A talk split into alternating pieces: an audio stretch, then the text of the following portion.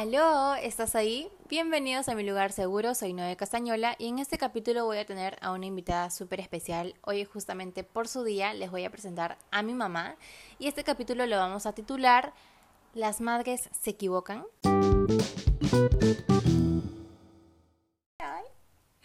Bueno, les presento a mi mamá. Mami, bienvenida a mi, a mi podcast. Gracias, hijita. Encantada de, de estar en este pequeño tu espacio. Bueno, mamita, vamos a comenzar este capítulo haciéndote una pregunta que considero que es importante, eh, sobre todo pues porque eres mamá de dos, bueno, tienes a mi hermano, me tienes a mí. Y eh, no sé si es que alguien en algún momento te la ha preguntado y es que tú siempre quisiste ser mamá. Sí, es más, yo cuando era muy jovencita, cuando era una adolescente apenas, yo quería tener mi primer hijo a los 18 años, porque, Ah, porque según yo quería tener a mis hijos grandes, grandes ya, siendo yo Mamá bastante joven. mamá joven, ¿no? Entonces sí, quise ser mamá a los 18, no, no fui mamá a los 18, pero sí a los 26. ¿Y cuál fue tu, tu primera reacción cuando te enteraste que estabas embarazada de, de mi hermano? Pues porque mi hermana es dos años mayor que yo. A ver, primero que a tu hermano lo, lo buscamos con tu papá. Lo buscamos, pero... ¿A qué te refieres con, con lo buscado? Porque ya queríamos tener bebé, Ah, ok. ¿no? Entonces, este... Digamos fue planificado. Sí, sí, sí, planificado. Entonces lo buscábamos a tu hermano, pero el bendito no venía. No, eran como tres no meses, pegaba. no pegaba, era como tres meses para viendo el resultado de algún atraso eh, y no venía, ¿no? Entonces ya después ya no, no me preocupé tanto o estar tan al pendiente de que si salía positivo o no. Entonces llegó un momento en que, en que bueno, tuve un, el atraso, un atraso, y fuimos a, a ver al, fuimos al laboratorio, me sacaron los análisis y oh sorpresa Y salió, había pegado. sí, y dio positivo. Ah, bueno. Y mm, tú, o sea, llegaste a... ¿Cómo fue tu, tu embarazo? O sea, ¿lo disfrutaste A o, ver. o no? como embarazo como tal, o sea, sí, o sea, no tuve, bueno, en verdad que fue, es algo psicológico, resultó algo psicológico para mí, que de pronto también podría ser para algunas mujeres, pero este con tu hermano yo apenas supe el resultado positivo en ese momento, empezaron mis antojos, mis náuseas y Ah. todo, ¿no? Entonces digamos que fue- digamos. algo psicológico, sí, pero de allí para adelante, o sea, no, no tuve mayores contra, contra, Pero, o sea, sí lo llegaste a disfrutar, o sea, la etapa sí, de la ver mater- crecer tu ver crecer mi barriga, sí, por supuesto que sí. Es más, o sea, para mí la maternidad es la etapa de una mujer que considero que es la más bonita, es muy bonita. Ah, Yo lo disfruté con tu hermano. Y conmigo no. Ah, No, pues estábamos hablando de que el primer embarazo, ¿no? Claro. A eso me refiero. ah, ya, Después contigo Pero, o sea, ambos embarazos los llegaste a disfrutar. Sí, sí, ¿para qué? Sí. Qué bueno, bueno. Es muy conocido que normalmente a la mujer cuando queda embarazada le dicen, bueno, de acá, de acá en adelante pues olvídate de, de tu futuro. O sea, que lo normalmente, normalmente siempre dicen cuando uno es mamá, toda su vida debe basarse en los hijos. ¿Tú crees que nosotros de alguna manera te impedimos cumplir algún sueño o algún objetivo que tenías? Mm, No, no, no, no, no. De ninguna manera. Eh, lo cierto es de que la verdad que ahora ya viendo en retrospectiva y que ustedes ya son, ya están grandes, tu hermano tiene 26 y tú, y tú tienes 24, si yo pudiera retroceder el tiempo, hijita, créeme que hubiera dejado trabajo, hubiera dejado todo por de- dedicarme al 100%.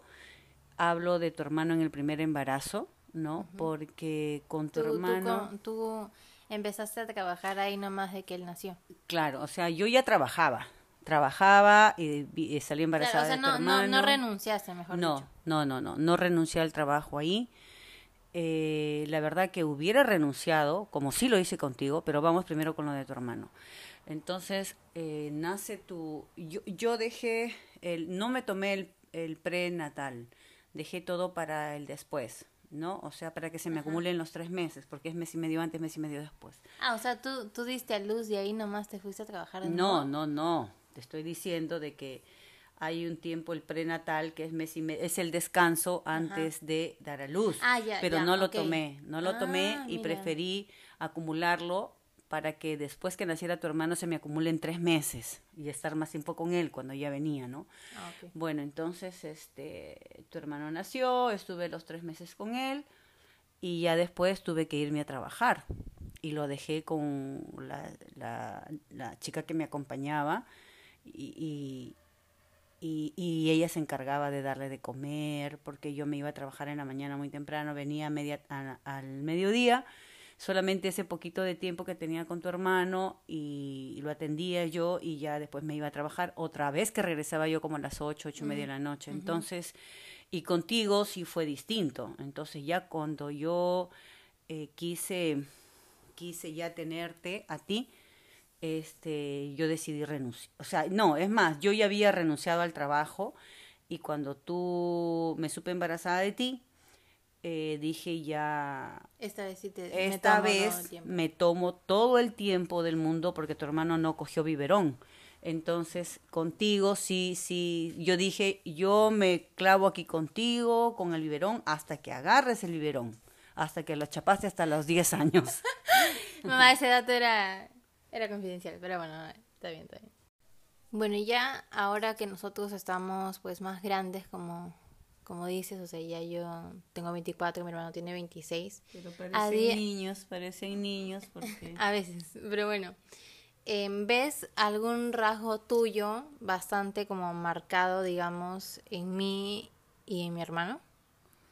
Sí, en los dos. En tu hermano eh, es muy terco, muy temperamental, igual que yo. Eh, y en ti, pues veo la otra parte de mí, ¿no? Este, soy muy emocional y tú me has salido eso, pero aumentada y corregida. ¿Emocional te refieres a, a sensible Ah, o muy a- sensible, tú eres demasiado sensible, la verdad. Sí. y consideras que eso es una virtud o un defecto? Una virtud hasta cierto punto, ¿no? Pero estoy orgullosa de ti, hijita, porque hablamos con tu papá hace, hace unos días o hace como dos dos semanas más o menos, en que, o sea, hemos hecho un buen trabajo contigo. Eres una chica bastante dulce, eres muy bonita, Noelia. Eres muy dadivosa, eres muy solidaria, siempre estás pendiente de todo el mundo. A veces creo que sobrepones tu muchas cosas antes que ti, antes que tú y que la verdad no a veces no está bien, hijita, ¿no? Pero bien, eso eh, creo que lo vas aprendiendo en el camino. Ay, gracias, mamita, por tus palabras. No, no sabía, no sabía que habías hablado con mi papá sobre eso. bueno, ¿y hay algún consejo que te haya dado, pues, mi, o sea, tu papá o tu mamá en el momento en el que tú ya decidiste, pues, ser mamá? El, consejo que me daba mi papá es de que quiérelo a tus hijitos, no los dejes solos, ah, porque hijos son hijos. Y, ese fue el consejo que siempre me dio mi padre. ¿Y hay algún consejo que te hayan dado tus papás eh, que en su momento como no lo viste muy, muy importante que llegamos, pero a día de hoy dices, "Uah, ¿cómo no la escuché antes? Lo cierto es, Noelia, que los papás, por el mismo hecho de que ya, que nacieron antes que nosotros y que han vivido mucho más con nosotros, que han recorrido la vida, ya han experimentado, ellos ah, se cayeron, se levantaron tal vez una y mil veces. Entonces hay que hacerles caso, sí, definitivamente hay que hacerles caso. Ellos tienen mucho de razón, ¿no? Y sí, sí, me dieron un consejo, pero ya después hablamos de eso. Ah, Bueno, eso, eso para otro capítulo. Y bueno, ¿y tú, em, tú consideras que para establecer una buena relación con tu hija o con tu hijo, bueno, en este caso hablando sobre mí, debes tener muy presente el rol de mamá o también el de amiga. O, o tú consideras que, que, es mejor ser solamente mamá o consideras que es ser mamá y amiga. A ver, yo he crecido con una mentalidad equivocada. Creo que con la crianza de mis padres, ¿no?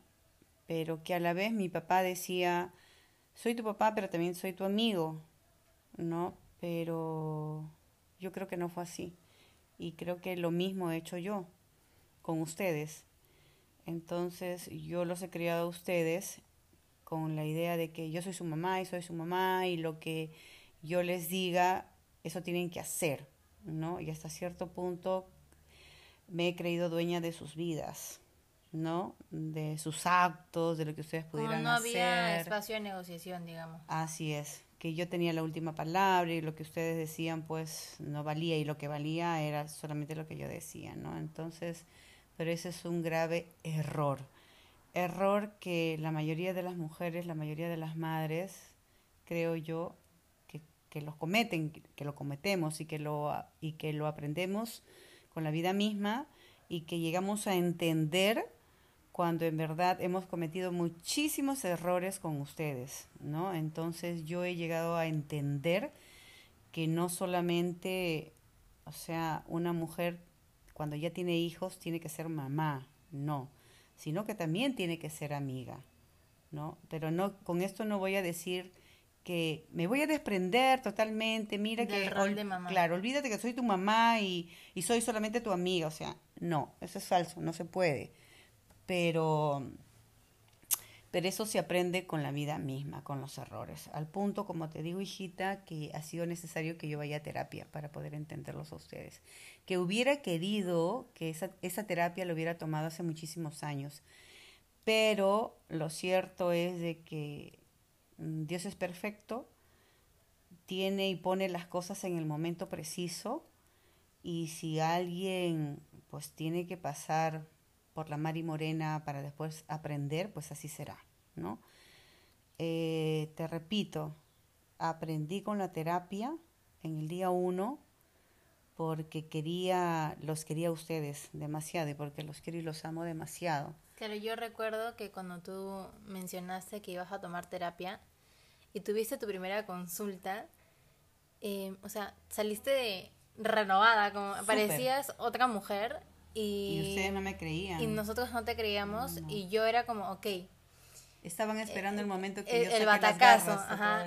estábamos esperando el momento en que, o sea, de nuevo vuelvas y tú te burlabas de mí, tú te burlabas. Como que vuelvas a tu, a tu postura autoritaria, pues con la que habíamos crecido. Mi, mi postura autoritaria, gritona, renegona, eso es lo que estaban esperando ustedes. Pero en el primer día lo entendí al toque. Estamos, Mujer inteligente, pues. estamos hablando de, desde que hace más o menos ya dos años, que fue la primera vez que tú tomaste la terapia, más o menos, dos años, un año y medio no, eh, o sea, fue verdad lo que nos dijiste, que mm, nos ofrecías que no iba a haber una vuelta atrás a la mamá que había sido antes con la mamá que ibas a ser ahora. Una mamá pues más empática, tolerante y, o sea, dando espacio a la negociación y a validar pues lo que nosotros queríamos y decíamos. Y verdaderamente... Y, adiós gritos, y adiós gritos. Y así fue. Claro, a, partir de ese momento, o sea, sí debo admitir que al inicio no te tomábamos en serio, pero ya después de tanto tiempo, eh, no, no, no ha habido un momento en el que hayas vuelto a ser eh, la mamá autoritaria que eras antes, pues. Entonces, te lo agradezco, madre, porque en realidad... No, hijita, ustedes, más bien... O sea, yo ya conversé contigo y con tu hermano y les he pedido perdón, ¿no? El hecho que tú hayas tomado terapia, uno, es, eh, o sea, es algo que se valora porque se entiende que lo haces para que tengas una mejor relación con nosotros, eh, pero valoramos el, o sea, el, esfuerzo, la iniciativa y el cambio, porque a partir de ese momento eh, nuestra relación cambió. cambió. Claro, porque quien estaba en, quienes estaban en error o quien estaba en error no eran ustedes, era yo. Yo era el error y decidí cambiar por amor. ¿Y cómo te diste cuenta que estabas en error? Eso nunca te he preguntado. Mejor que no me hayas preguntado. O no lo sé, pero me di cuenta con la terapia, o sea, con la psicóloga, ¿no? La psicóloga a mí me ayudó un montón para poder entenderlos. Es difícil poder este identificar explicarte, Noelia, cómo es que así pero es difícil, pero fue para bien. ¿Y tú ahora recomiendas que si la relación pues entre madre e hijo no va bien, que se tome terapia? Así es, que se tome terapia. A veces pensamos de que no, ¿para qué terapia si yo puedo sola? O yo no estoy mal, ¿no? Ellos tienen que hacer lo que yo digo y las cosas tienen que ser así, ¿no? Y no es así. Pero cuando ya em, empieza a afectarnos emocionalmente, cuando eh, el hijo se aparta, se aleja y, nos evita, es porque algo, algo está mal por parte, en este caso yo hablo por mí, ¿no? Y sentía eso, ¿no? Dije, esto no, no puedo continuar así, entonces... Entonces digamos que una mamá elige cambiar por amor. Y por, amor supuesto, es lo único que nos va a llevar al cambio, que es el amor. Bueno, nos quedamos con eso entonces. Gracias mami por darme tu tiempo para poder conversar un poquito en este capítulo del podcast. Espero que les haya gustado. De hecho, hay muchos datos en esta historia de mi mamá, de ser, ma o sea, de, de, cómo ella pues pasó sus primeros años siendo madre de dos, porque mi mamá pasó por trizas y desgracias, eh, pues por situaciones de, de, su vida, pero eso lo vamos a hablar en, en un próximo capítulo si es que ustedes así lo quieren, porque bueno, la vida de mi mamá fue, ha sido, ha resultado bastante interesante pero ya lo conversaremos luego. Así que muchas gracias, mamita, te amo mucho y feliz Día de la Madre, a la mejor madre que me pudo haber tocado, porque si de algo le puedo agradecer a la vida es por, por haberme dado una madre como tú. De nada, mi amor. Gracias, mi vida. Te amo, mucho. Yo también, mi amor. Bye. Bye. No, ya, ahora sí, no, me despido de este capítulo. Les dejo una pregunta abajo como siempre, las respuestas solamente las puedo ver yo, así que siéntense con total confianza de responderla y ya nos estamos escuchando la próxima semana en ese mismo medio de Aló, estás ahí y ya nos escuchamos. Adiós.